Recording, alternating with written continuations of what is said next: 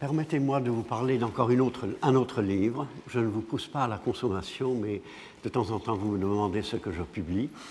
Euh, c'est une édition bilingue d'un grand poème de Jeffrey Hill qui s'appelle Le triomphe de l'amour. Euh, le traducteur est René Gallet. J'ai collaboré avec lui pour la traduction. J'ai écrit la préface. Euh, l'éditeur est Chêne, S, pardon, C-H E-Y-N-E, Chêne. Euh, je vous en parle parce que Jeffrey Hill, c'est euh, un poète dont j'ai parlé à la fin de mes cours de l'année dernière. Je parle de lui à la fin du génie de la poésie anglaise. C'est un grand poète contemporain et j'espère pouvoir l'inviter au collège l'année prochaine.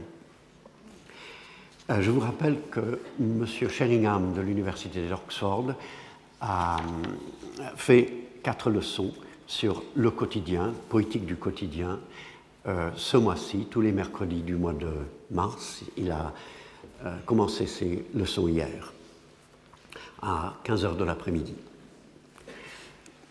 On dirait, à lire les sonnets 98 et 106 de Shakespeare, comme nous l'avons fait la dernière fois, en nous imprégnant de cette parole lointaine et étrangère, en cherchant à la faire résonner dans notre propre vie, afin de voir dans quelle mesure nous pouvons la faire nôtre, que l'émerveillement, tant par sa présence que par son absence, peut révéler un manque en nous ou dans le monde tel que nous l'éprouvons.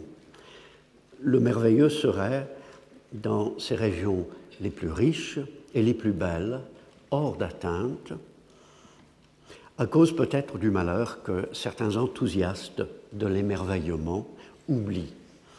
C'est une pensée étonnante à laquelle il faudrait revenir, car en général, si je ne me trompe, le manque ne suit pas l'émerveillement, mais le précède. C'est un sentiment de vide, d'insatisfaction, d'inachèvement qui nous incite à vouloir nous émerveiller, à désirer la merveille après un certain usage de la raison au XVIIIe siècle, qui semblait avoir eu pour but, même en théologie, d'abolir le merveilleux et d'invalider l'émerveillement, les romantiques cherchèrent par tous les moyens, on le sait, à se mettre en contact avec un monde qui ne soit pas un simple objet d'analyse. En Angleterre, Coleridge décrit ainsi au chapitre 14 de Biographia Literaria de 1817 le dessin de Wordsworth dans les ballades lyriques. Il se proposait de donner le charme de la nouveauté aux choses de chaque jour et de créer une impression analogue au surnaturel en éveillant l'esprit, en le sortant de la léthargie de l'habitude afin de le diriger vers la beauté et les merveilles du monde qui s'étend devant nous. Trésor inépuisable, mais pour lequel, à cause du voile de la familiarité et de nos soucis égoïstes, nous avons des yeux qui ne voient point, des oreilles qui n'entendent point et des cœurs qui ne sentent ni ne comprennent. En parlant spontanément des merveilles du monde qui s'étendent devant nous, Coleridge retrouve une façon de penser le réel qui est tout à fait traditionnelle, mais qui nous fait paraître, qui peut nous paraître, à nous qui venons après, à la fois naïve et enviable. En disant cependant qu'être sensible aux merveilles du monde, c'est ressentir le surnaturel, ou mieux, c'est comme si on sentait le ressentait le surnaturel, il attrape au passage, comme il le fait si souvent, une idée surprenante et géniale. À chaque fois que l'on s'émerveille devant un être ou un objet du monde naturel, on devine la présence du surnaturel, le merveilleux en la chose la plus simple et la plus quotidienne, est une porte, pour ainsi dire, qui s'ouvre. S'émerveiller, c'est voir. On comprend l'importance de l'idée pour Coleridge par la gravité des derniers mots qui s'appuient sur des paroles de Jésus dans l'Évangile. Ils ont fermé leurs yeux de peur que leurs yeux ne voient, euh, que leurs oreilles n'entendent, que leur cœur ne comprenne. Reprend ce passage de Coleridge vers la fin de sa défense de la poésie, 1821. La poésie, dit-il, reproduit notre univers commun et elle débarrasse notre œil intérieur du voile de la familiarité, expression de Coleridge, qui nous cache la merveille de notre être. Elle nous oblige à sentir ce que nous voyons et à imaginer ce que nous connaissons. S'il s'intéresse plutôt à la merveille de notre être, en utilisant lui aussi une expression difficile à reprendre maintenant, c'est en partie parce que l'univers commun dépend de notre manière de l'apercevoir et que prendre connaissance de notre propre merveille permet de voir tout ce qui nous entoure sous le signe de l'émerveillement. D'où l'idée, importante pour toute réflexion sur la poésie et éclairante dans le domaine du merveilleux, que la poésie est une forme de connaissance qui nous incite à revoir tout ce que nous connaissons à la lumière de l'imagination. Connaître quelque chose signifierait, signifierait en poésie, mais également dans une vie ouverte aux suggestions de la poésie, le renouveler par la vertu de l'imagination, par le pouvoir merveilleux de l'être humain. Il est curieux de penser que d'autres écrivains cherchaient à la même époque, dans le roman gothique, Anne Radcliffe dans Les mystères d'Udolpho, Matthew Lewis dans Le Moine, Charles Mathurin dans Melmoth ou L'homme errant, et ainsi de suite, un merveilleux surnaturel dans le sens abrupt du terme, magie noire, souterrain et fantôme, et résolument sensationnel, et que c'est l'émerveillement de Coleridge, de Shelley et de beaucoup d'autres, attentifs à ce qui est et relevant de l'imagination et non pas de la fantaisie, qui a le moins vieilli et qui est encore capable de nourrir la réflexion et la pratique du lecteur. Un autre moment de grande insatisfaction, suscitant le désir du merveilleux, fut, à la fin du XIXe siècle et au début du XXe, la mort de Dieu, qui n'était peut-être dans le vécu de beaucoup d'écrivains que l'incapacité de concevoir la vie de Dieu, et qui était certainement le refus d'une religion réduite par paresse et manque de vision à une série de dogmes et de commandements. Une inaptitude à s'émerveiller finit par figer toutes nos façons d'interpréter la vie. Regardez l'histoire du communisme. Et il est triste de trouver, dans le cas du christianisme, et parmi ceux qui font profession d'y croire, qu'il est rarement présenté comme le détenteur, non pas du merveilleux chrétien seulement, mais du merveilleux tout court. Si le monde est vraiment habité par un Dieu, par un être au-delà du fabuleux, du prodigieux et de tous nos adjectifs, et qui est à la fois toujours à chercher et toujours pleinement présent, nous vivons dans une réalité extraordinaire, imprévisible, débordant d'inconnus, de mystères, d'aventures. Je ne sais pas dans quel esprit Apollinaire écrivit dans Zone, premier poème d'alcool, à la fin tu es là de ce monde ancien, seul en Europe tu n'es pas antique au christianisme. L'Européen le plus moderne, c'est vous, pape Pie X. Mais à en juger par les prétentions de la doctrine chrétienne, il devrait avoir raison, comme lorsqu'il écrit aussi La religion seule est restée toute neuve. Dans la perspective d'une telle religion, la réalité qui invite notre esprit à s'y risquer est immense. À lire la première strophe du voyage de Baudelaire, pour l'enfant amoureux de cartes et d'estampes, l'univers est égal à son vaste appétit.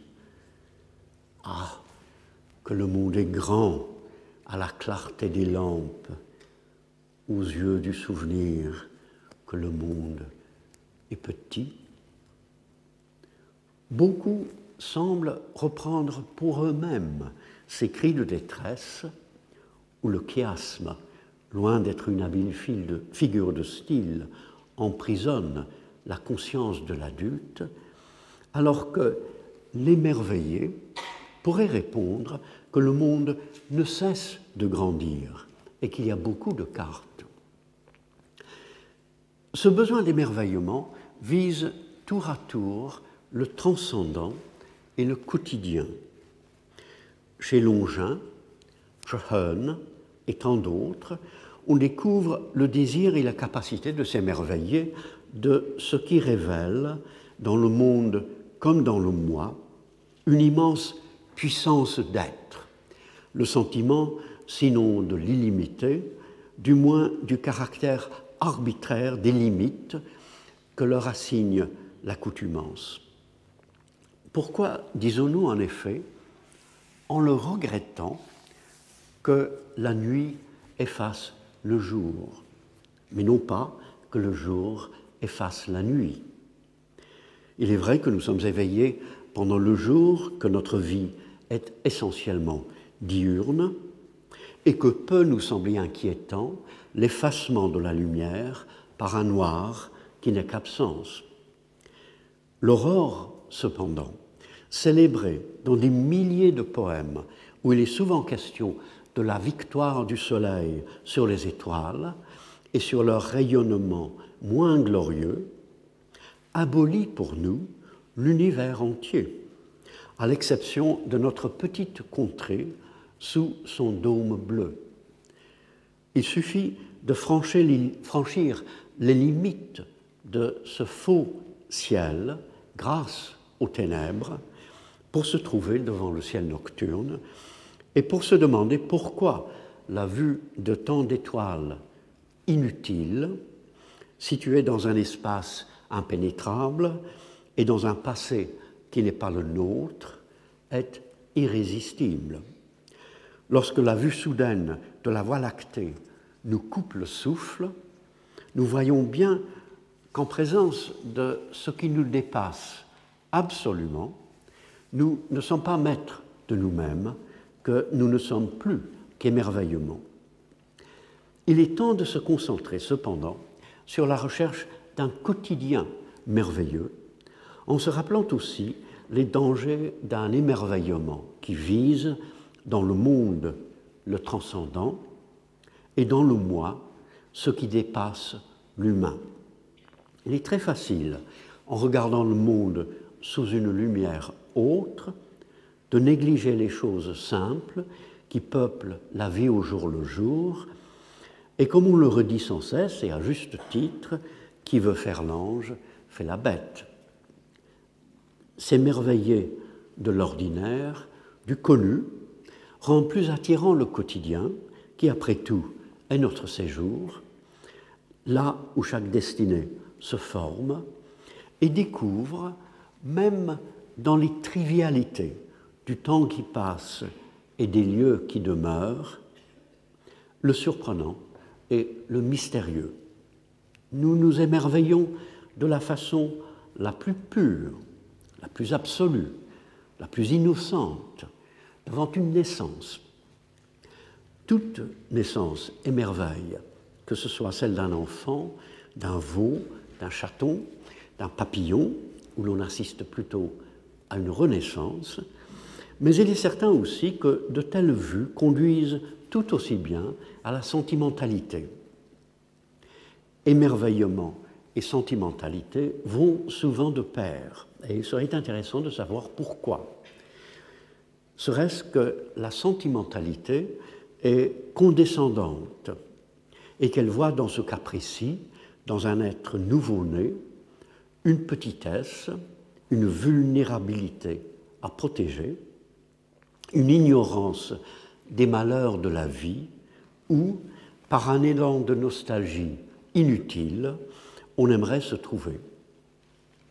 La sentimentalité apparemment émerveillée serait le refus du vrai émerveillement, qui est au contraire ascendant, sévère et révélateur, le choix d'une voie facile par une sorte de paresse de l'être. Car s'émerveiller d'une naissance, c'est se réveiller à quelques questions fondamentales pour la pensée et pour la vie. C'est voir l'être qui vient à être, dans le passage de ce qui n'était pas à ce qui est, dont la science du génome peut expliquer la modalité sans dissiper pour autant le mystère. On rencontre l'être dans l'absolu, mais aussi l'être incarné, l'être dans le temps, l'épiphanie de l'être à la fois troublante, vagissement du bébé, et comique. L'anneau qui s'obstine à se dresser aussitôt sur ses quatre pattes branlantes, l'être qui se met debout et qui titube. C'est se découvrir non seulement à un commencement, mais au commencement, à l'origine, à l'instant qui semble aussi arrêter le temps, échapper au temps, à un moment décisif où tout paraît possible. L'émerveillement est ici l'impression d'être au contact d'un commencement qui ne cesse de se répéter devant nos yeux et qui engendre le désir de retrouver son être et son origine afin de recommencer. C'est entrevoir surtout un monde où tout est vie et tout est miracle. Il est réjouissant de penser que la naissance, un événement des plus communs autour de nous, comme la mort, se teint de merveilleux et donne sur toutes les profondeurs. On se rappelle la joie de Wordsworth, poète, devant les choses communes qui sont en même temps rares. On est transporté à l'origine, non pas une fois pour toutes, mais à chaque fois. Le moment initial revient et revient encore.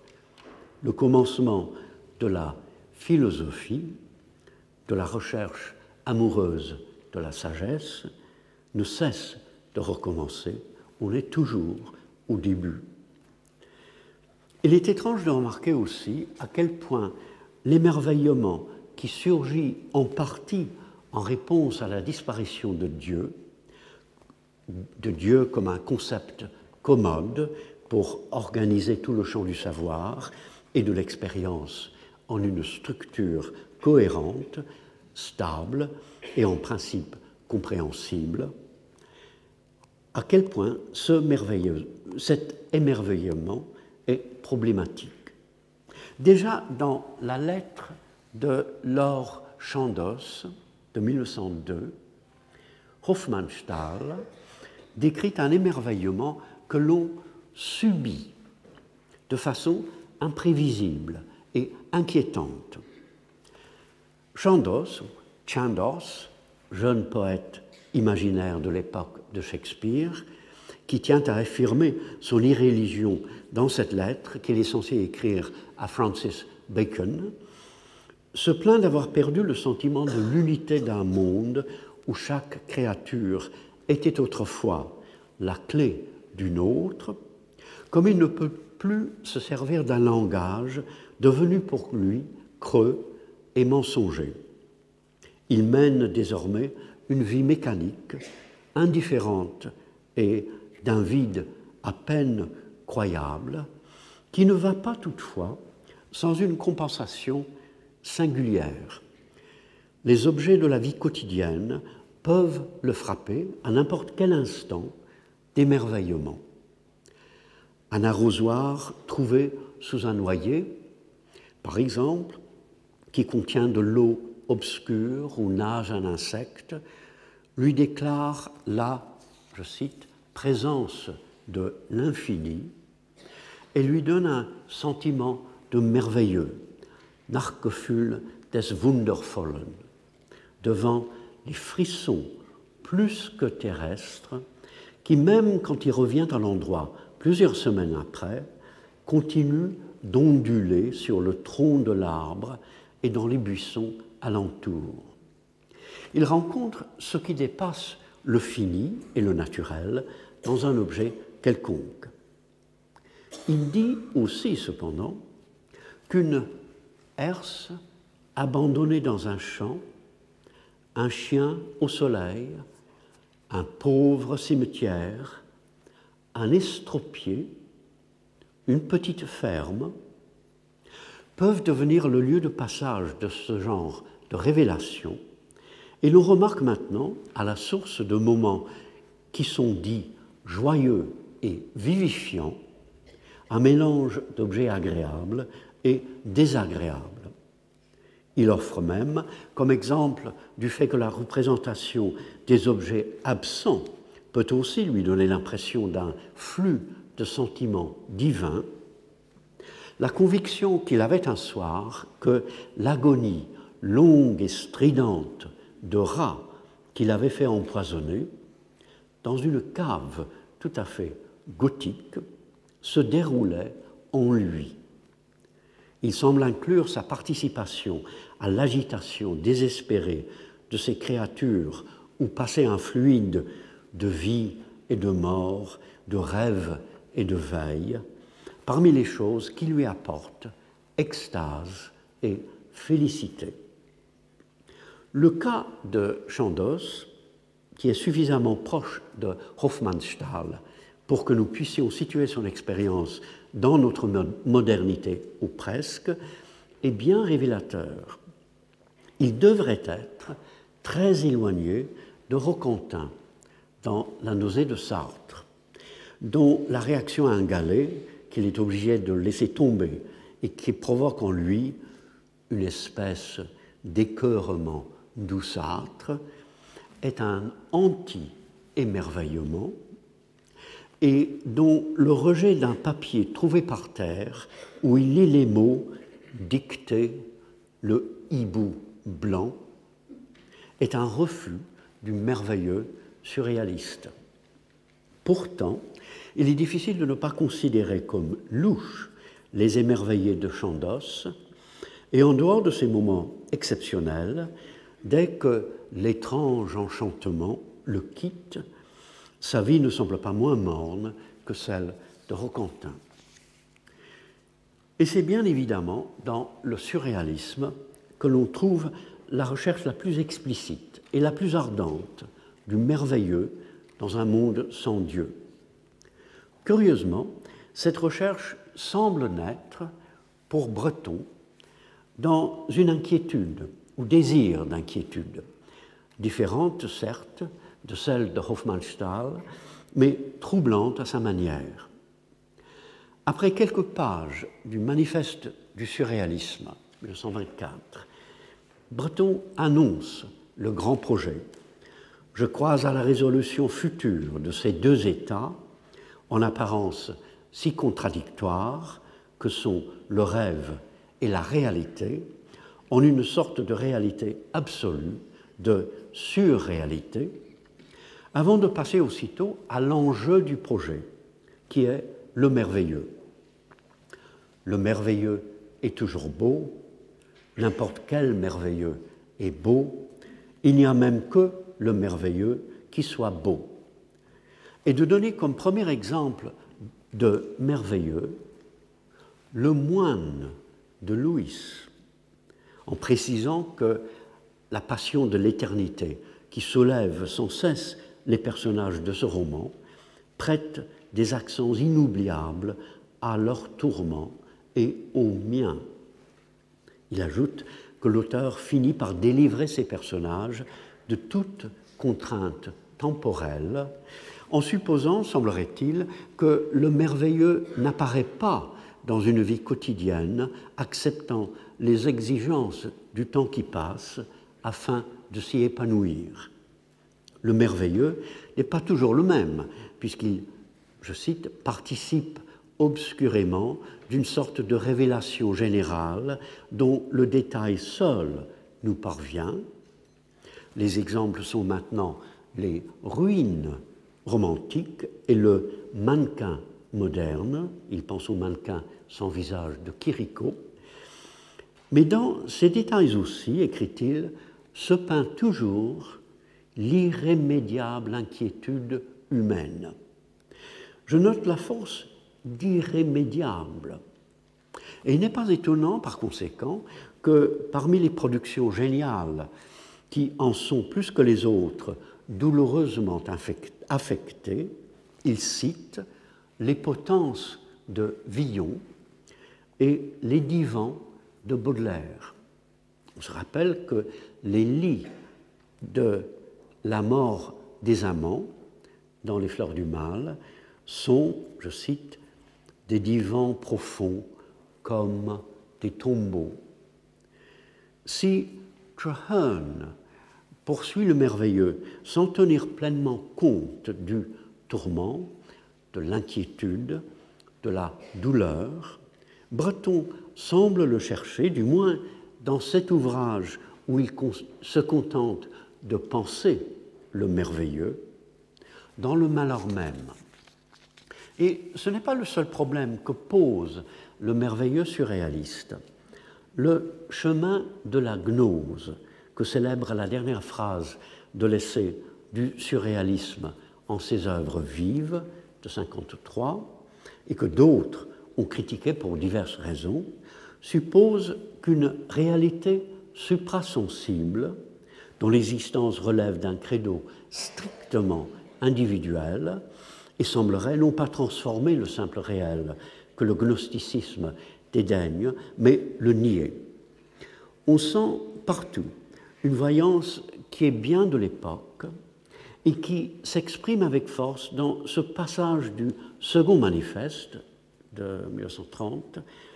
Rappelons que l'idée du surréalisme tend simplement à la récupération totale de notre force psychique par un moyen qui n'est autre que la descente vertigineuse en nous, l'illumination systématique des lieux cachés et l'obscurcissement progressif des autres lieux, la promenade perpétuelle en pleine zone interdite, et que son activité ne court aucune chance sérieuse de prendre fin tant que l'homme parviendra à distinguer un animal d'une flamme ou d'une pierre.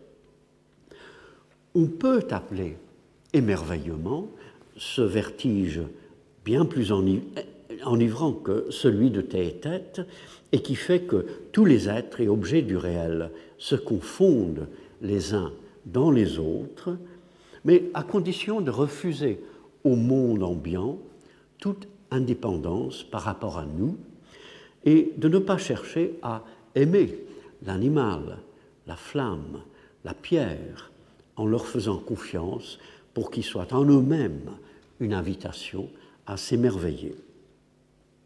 On peut hésiter de la même façon devant le texte de Benjamin Perret, La parole est à Perret, de 1943, qui est tout tourné, lui aussi, vers la poursuite exaltée du merveilleux, et dont les derniers mots envisagent un avenir un peu surexcité, où le poète, avec la collaboration active et passive de tous, créera les mythes exaltants et merveilleux qui enverront le monde entier à l'assaut de l'inconnu. Il y a beaucoup de bonnes choses à retenir dans ce texte. Par exemple, il faut un certain état de vacances pour que le merveilleux daigne vous visiter, où sont parfaitement exprimés à la fois l'état d'esprit de l'émerveillé et l'autonomie du merveilleux. Le merveilleux est partout, dissimulé au regard du vulgaire, mais prêt à étaler, à éclater comme une bombe à retardement, sauf que l'on peut regretter ce mépris du vulgaire, qui est lui-même vulgaire, et cette violence de salon qui se trouve si souvent dans les écrits de l'époque, le merveilleux devrait être la vie même, ou quelques mots disent en toute simplicité le lieu profond de la merveille. Dès qu'il propose des exemples de merveilleux, cependant, on peut se sentir frustré. Sur les vitres peintes en bleu de sa cellule dans la prison de Rennes, nous sommes en mai 1940, il voit la tête de François Ier, un cheval qui se cabre, une fée dans un paysage tropical et le chiffre 22. Il donne des explications très élaborées et absurdement logiques de ces visions, qui me semblent plutôt étonnantes que merveilleuses, et dit avoir eu aussitôt la certitude qu'il serait libéré le 22. Nous sommes de nouveau en pleine voyance, et ceux qui s'y plaisent seront heureux de savoir qu'il sortit de prison, en effet, le 22 juillet. Il me semble que nous sommes aussi dans le domaine, non pas de l'imagination, mais de la fantaisie. Pensant, par exemple, aux poupées des Indiens Hopi du Nouveau, Mexique, dont la tête parfois figure schématiquement un château médiéval, il écrit Les armures étincelantes, montant dans le vestibule une garde de piques éternellement enneigées, me saluent de leurs poings dressés, dont les doigts se muent en un flux continuel d'oiseaux, à moins que ce ne soit des étoiles filantes, s'accouplant pour, obtenir du mélange de leurs couleurs primaires les nuances délicates du plumage des colibris et des paradisiers. C'est poétique dans le sens moderne du mot. Et ça commence, pour moi, extrêmement bien. Euh, mais un tel emploi de l'image, dans un flux continuel qui pourrait se prolonger en principe sans jamais s'arrêter, peut mettre en doute le bien fondé de cette notion limitative de la poésie. Peut-être ai-je tort de ne pas trouver émerveillant un tel jaillissement de métamorphose où rien n'est, mais où tout devient. Et je reconnais que nous nous émerveillons tous, sans doute, de façon différente, et que l'émerveillement n'est pas toujours partageable. Je dirais simplement que dans l'émerveillement que j'envisage, le réel ne se décompose pas devant la force de la fantaisie, ce qui nous donnerait pour demeure non pas un monde qui nous accueille, mais notre tête, et que je préfère à ces oiseaux qui sont peut-être des étoiles filantes, mais serait-ce parce que je suis anglais et que je sens que l'humour peut ouvrir sur toutes les profondeurs, les oiseaux d'Apollinaire dans Zone. De Chine sont venus les pii, longs et souples, qui n'ont qu'une seule aile et qui volent par couple. J'éprouve la même hésitation devant le paysan de Paris, 1926, d'Aragon. Je vois, bien qu'il est légitime de réagir autrement au merveilleux surréaliste. Je tiens surtout à montrer ce qui est en jeu. Ce livre aussi est impressionnant. Non seulement Aragon utilise la formule essentielle, le merveilleux quotidien, mais il continue, je le vois, qui se perd dans chaque homme qui avance dans sa propre vie, comme dans un chemin de mieux en mieux pavé, qui avance dans l'habitude du monde avec une aisance croissante, qui se défait progressivement du goût et de la perception de l'insolite. Ce qui dit bien le danger d'une vie qui se referme au lieu de s'ouvrir et l'opposition attestée en quelque sorte par l'étymologie entre l'habitude et l'insolite. Il a raison aussi, vivant comme tout le monde à tout moment, dans un monde qui change et qu'il faut toujours actualiser, de chercher la lumière moderne de l'insolite. Mais il fait de certains objets seulement des fétiches. Il y avait des objets usuels qui, à n'en pas douter, participaient pour moi du mystère, me plongeaient dans le mystère.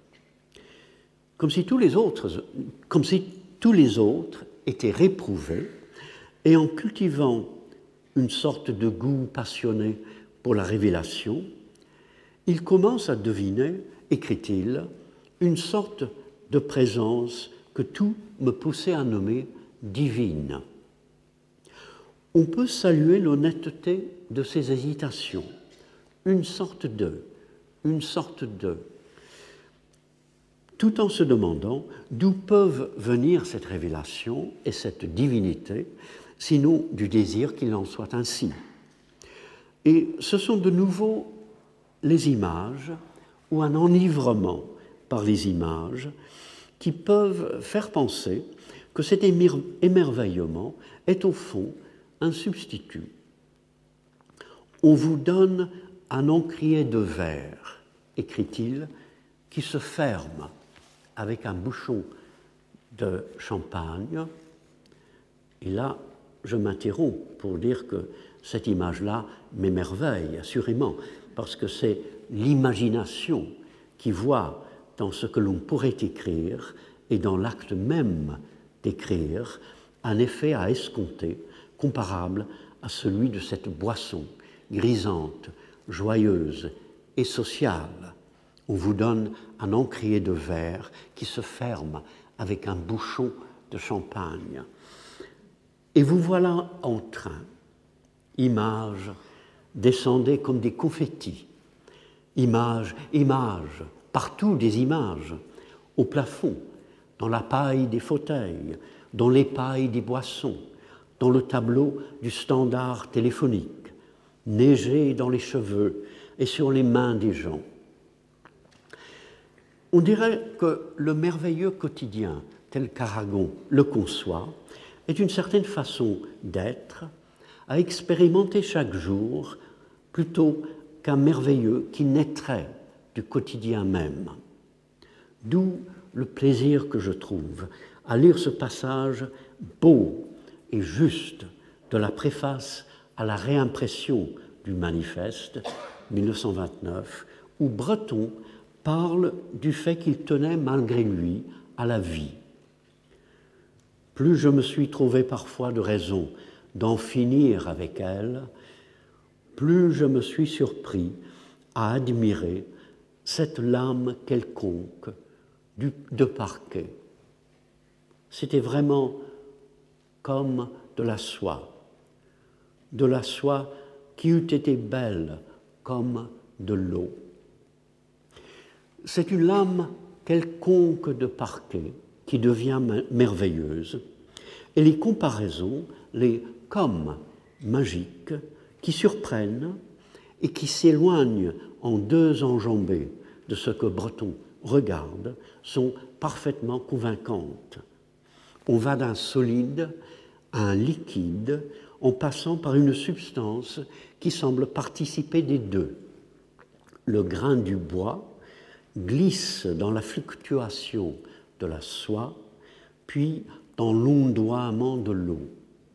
Le vrai et le beau, vraiment belle, viennent à s'exprimer dans une image qui n'étale pas la fantaisie de l'auteur, mais explore, en la transfigurant, la réalité simple du monde, ambiant. Le monde s'ouvre sans cesse, euh, pardon, le monde s'ouvre sans cesser d'être consistant. Et je note qu'en admirant cette lame de parquet, Breton retrouve le vieux sens du mot, son admiration devenant aussitôt de l'émerveillement. Chercher le merveilleux dans des objets trouvés qui font signe, dans des événements étranges et des rencontres préfigurées ou annonciatrices, c'est faire de la quête du merveilleux un projet absorbant, alors qu'il y a d'autres axes à, accomplir dans la vie que de s'émerveiller, et c'est passer à côté de toutes les choses insignifiantes qui attendent dans la trame des circonstances et qui ne demandent qu'à devenir significatives au regard de l'âme avec lequel, à notre surprise, nous les apercevons. On s'émerveille profondément et durablement en voyant que le quotidien est merveilleux au-delà de sa dimension ennuyeuse et répétitive, que le réel de tous les jours peut paraître chargé à n'importe quel moment d'un surcroît de réalité. C'est ce sentiment de nouveau, de possible, de non réalisé qui provoquerait la crise de conscience de l'espèce la plus générale et la plus grave que Breton appelait de ses voeux dans le second manifeste. Nous nous attendons à ce que la lumière moderne de l'insolite luise surtout dans les villes, à la suite de Baudelaire, qui soutient, à la fin du salon de 1846, que la vie parisienne est féconde en sujets poétiques et merveilleux. Le merveilleux nous enveloppe et nous abreuve comme l'atmosphère, mais nous ne le voyons pas.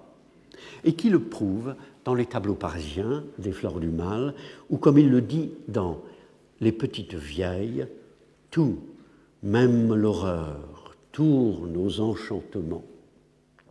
Le moderne ne s'est pas toujours présenté ainsi, et la poésie médiévale peut éclairer une tentative contemporaine pour penser l'émerveillement par la manière dont elle parle de la campagne.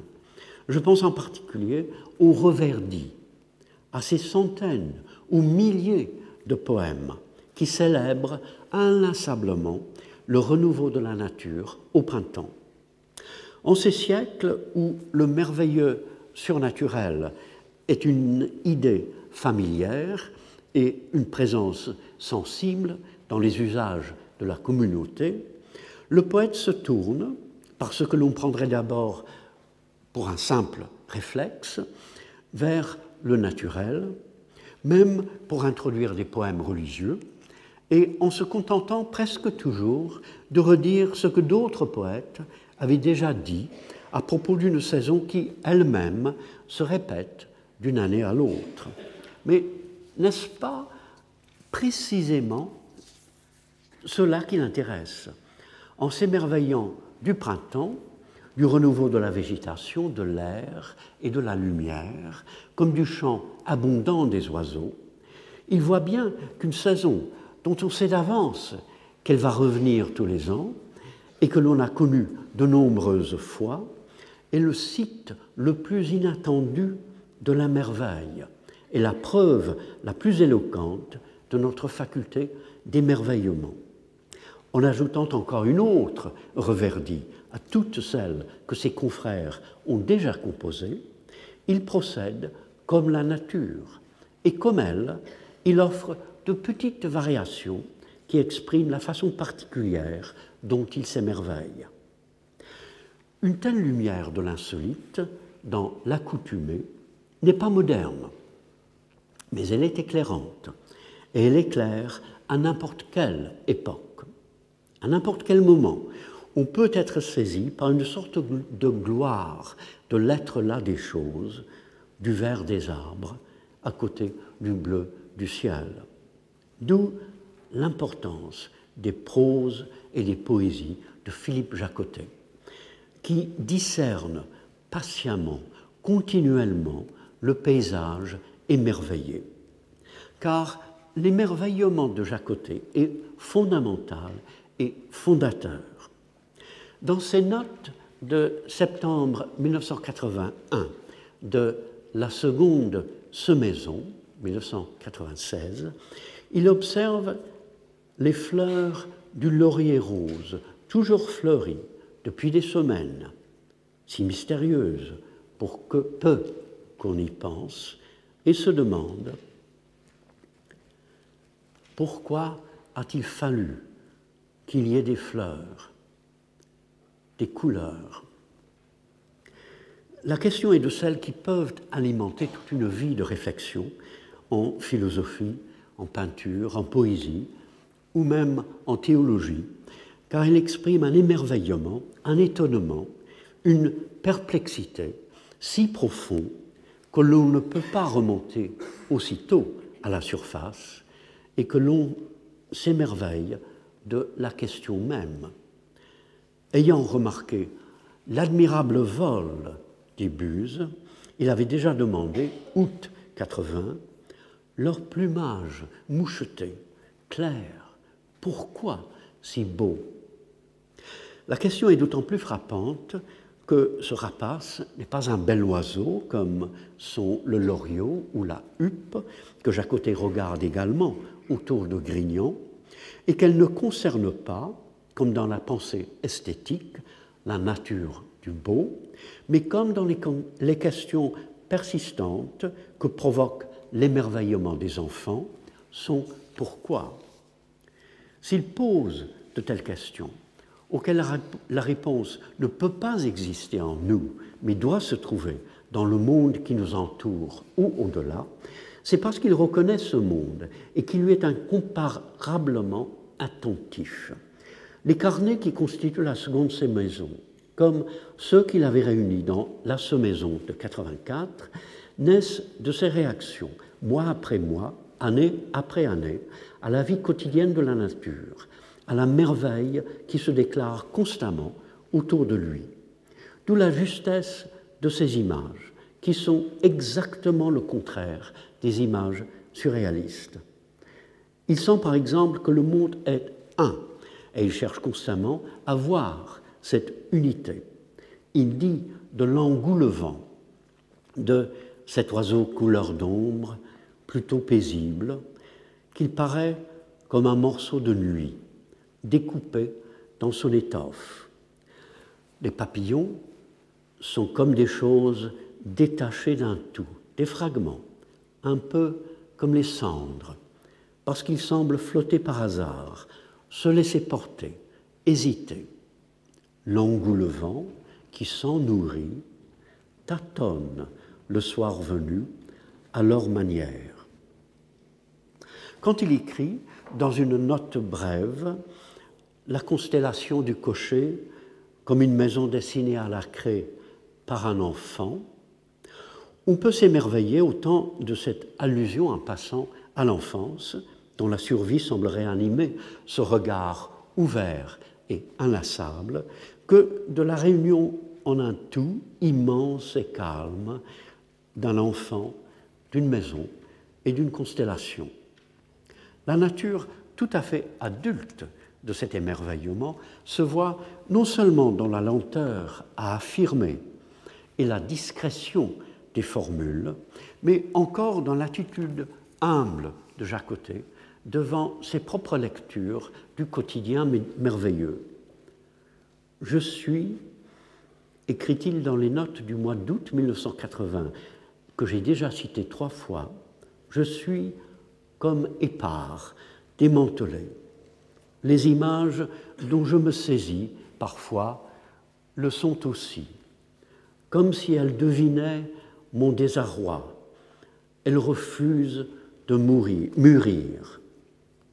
Je ne suis pas digne d'elles.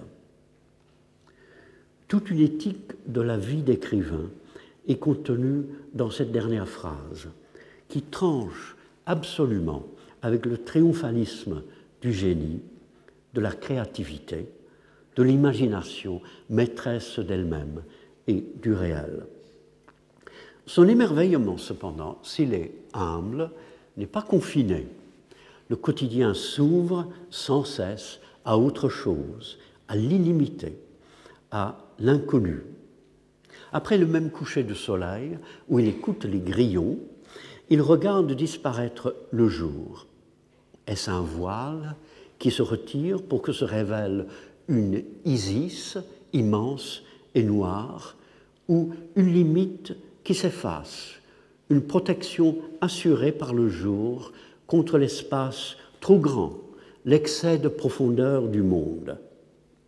Il commence par transformer le ciel nocturne en déesse égyptienne, en une présence féminine, obscure et différente, à laquelle il n'est pas impossible de croire, et l'ombre de cette divinité continue de se faire sentir quand il corrige l'image en regardant simplement ce qu'il voit, mais en y discernant aussi un excès de profondeur. Et voici ce qui lui arrive sur la même page du livre.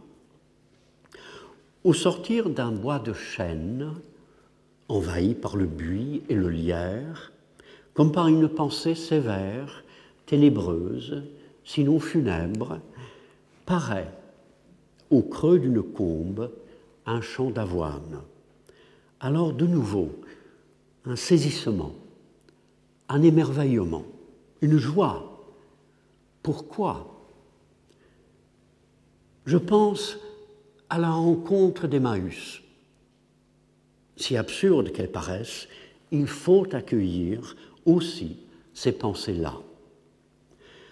Encore une fois, le mot comme, un bois envahi comme par une pensée sévère, etc., ne sert pas de trait fulgurant pour relier deux entités distantes, ni de lien dans la lente construction des correspondances qui maintiendraient dans un ensemble tous les mondes de l'esprit et du corps. Il lui permet d'affirmer ce qui paraît être, à une imagination soucieuse de savoir, la vérité, et de reconnaître en même temps la précarité d'une telle affirmation. En ce qui, et ce qui l'émerveille, au sortir de ce bois et de cette pensée ce qui paraît, avec d'autant plus d'éclat après tant de préparation et après une parenthèse, est un simple champ d'avoine. S'émerveiller d'un champ d'avoine est le signe d'une élection, d'une sensibilité désirable et nécessaire à la merveille du quotidien. Mais ce n'est pas au quotidien qu'il pense aussitôt, d'une façon soudaine et qui le surprend, mais au contraire au surnaturel et à l'unique. Rappelons-nous que Côté est loin d'être chrétien.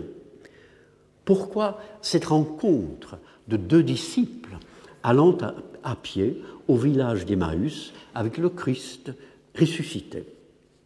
Il rejette comme possible, mais insuffisante, la première explication qui lui vient à l'esprit.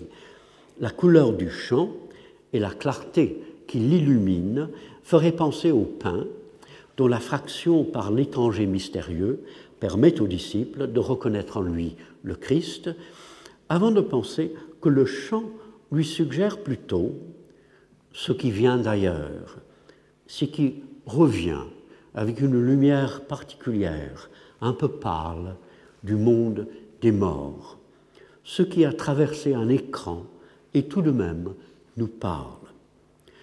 C'est cela que Jacoté rencontre dans le quotidien, non pas parce qu'il le cherche, mais parce qu'il le trouve. Le pressentiment d'un ailleurs qui, loin de transformer en autre chose un champ d'avoine, par exemple, le choisit afin de paraître à un esprit suffisamment attentif pour le voir.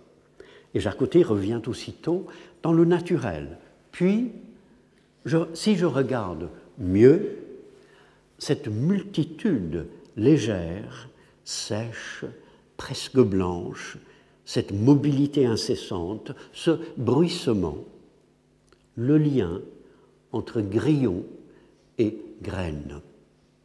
L'émerveillement continue dans la perception de la parenté imaginée, mais réelle, entre les grillons et les graines, et même entre les deux mots qui le disent.